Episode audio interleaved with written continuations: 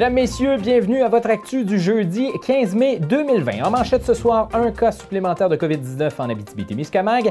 Le syndicat de la CEPAC espère un plan de relance et la Maison des Jeunes ramasse vos bouteilles vides à Amos.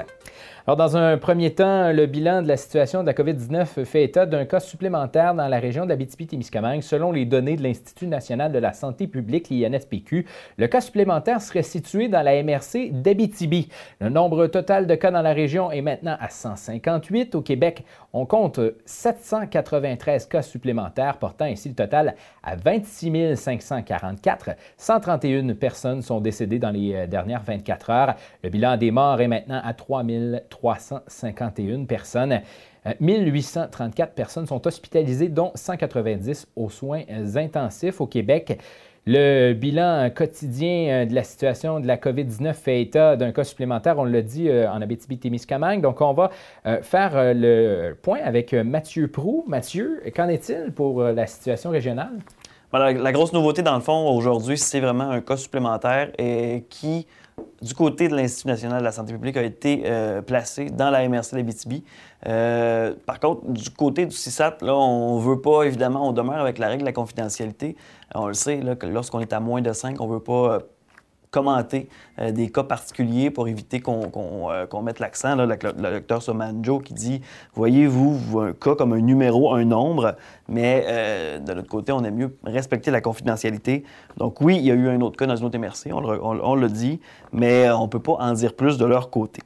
Euh, mais ceci dit aussi, le nombre de travailleurs de la santé infectés demeure échangé. Donc, on peut donc conclure que ce n'est pas un travailleur de la santé qui est euh, infecté. Donc, est-ce que c'est de la transmission communautaire?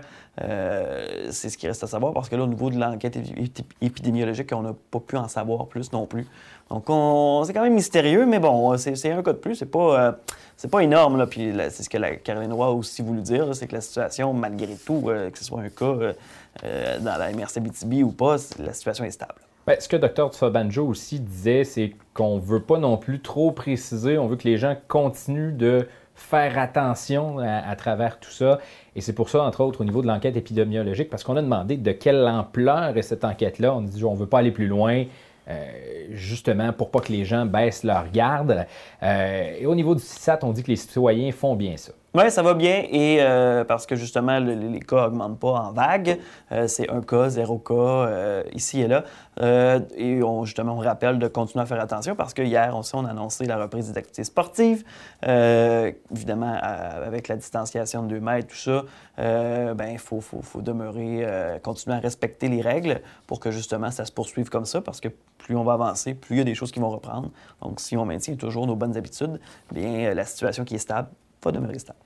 Mathieu, est-ce que tu as acheté ton masque ou ton couvre-visage? Non. Ah, bien, ce sera euh, peut-être le, temps de le faire, puisqu'on euh, on s'est positionné de ce côté-là aussi au niveau euh, du CISAT.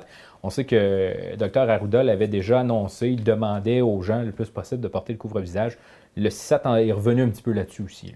Oui, en effet. Donc, on, suggère aux gens de, commencer à s'habituer, un peu comme les mesures de distanciation et tout ça qu'on a pratiqué depuis le début de, cette euh, crise-là sanitaire. Donc, euh, le masque qui, devient de plus en plus euh, conseillé aussi par les autorités régionales. Un média régional qui a lancé une information un peu dans les airs sur les réseaux sociaux cet après-midi à l'effet qu'il y avait un cas dans un CHSLD de la région.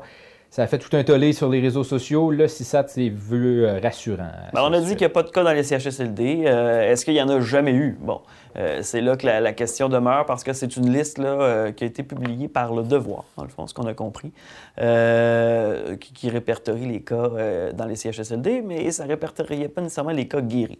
Alors, évidemment, est-ce que ça a pu, il y a pu en avoir un à l'époque? mais bon, il n'y a pas eu de transmission visiblement. Ça ne s'est pas complété en foyer d'éclosion, du moins.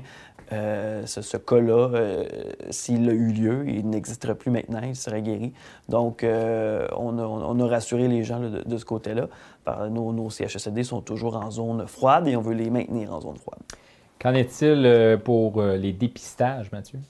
Ça va augmenter euh, parce que justement, au niveau national, on va augmenter les dépistages et euh, au, niveau de la région aussi.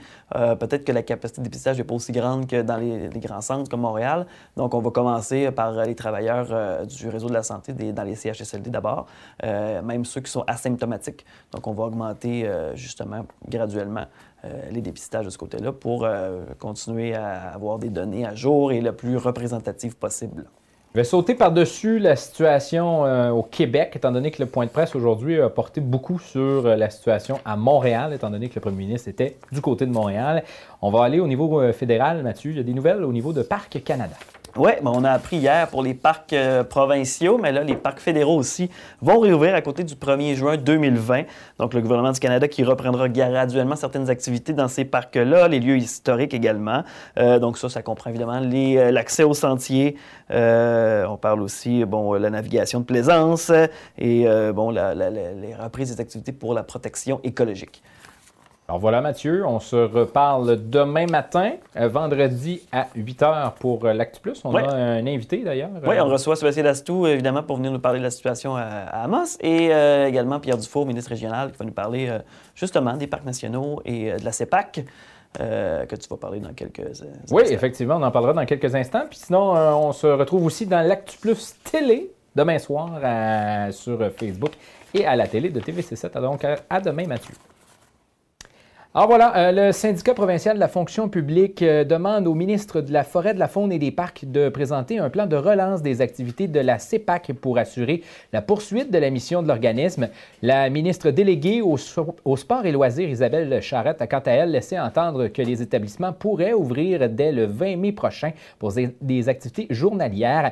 Pour le syndicat, les établissements de la CEPAC sont une destination de choix pour se changer les idées euh, en cette période difficile et ce tout en respectant les consignes de distanciation. Par voie de communiqué, on a expliqué qu'une aide devrait euh, comprendre une contribution financière d'urgence visant, visant à, s'assurer euh, la assurer la continuité des activités de la CEPAC et éviter que la Société d'État ne doive procéder à des compressions d'urgence cette année. L'achalandage des installations de la CEPAC risque d'être particulièrement important cet été. Un montant devrait également être prévu pour la CEPAC pour qu'elle puisse s'adapter à la hausse prévisible des demandes des citoyens pour les vacances au Québec. Sans financement supplémentaire, la situation financière de la CEPAC demeure fragile selon le syndicat. Sur un budget de 169 millions en 2019, le surplus avait été de seulement 1,5 million de dollars. Le directeur général du syndicat, Christian Daigle, croit que, considérant l'annulation de milliers de réservations dans les dernières semaines, les coûts liés à l'adaptation des installations pour répondre aux normes sanitaires ainsi que la réduction des activités d'hôtellerie, les impacts seront importants sur le plan financier. Toujours de son côté euh, de la CEPAC, on annonce des mesures afin de combattre les espèces aquatiques envahissantes.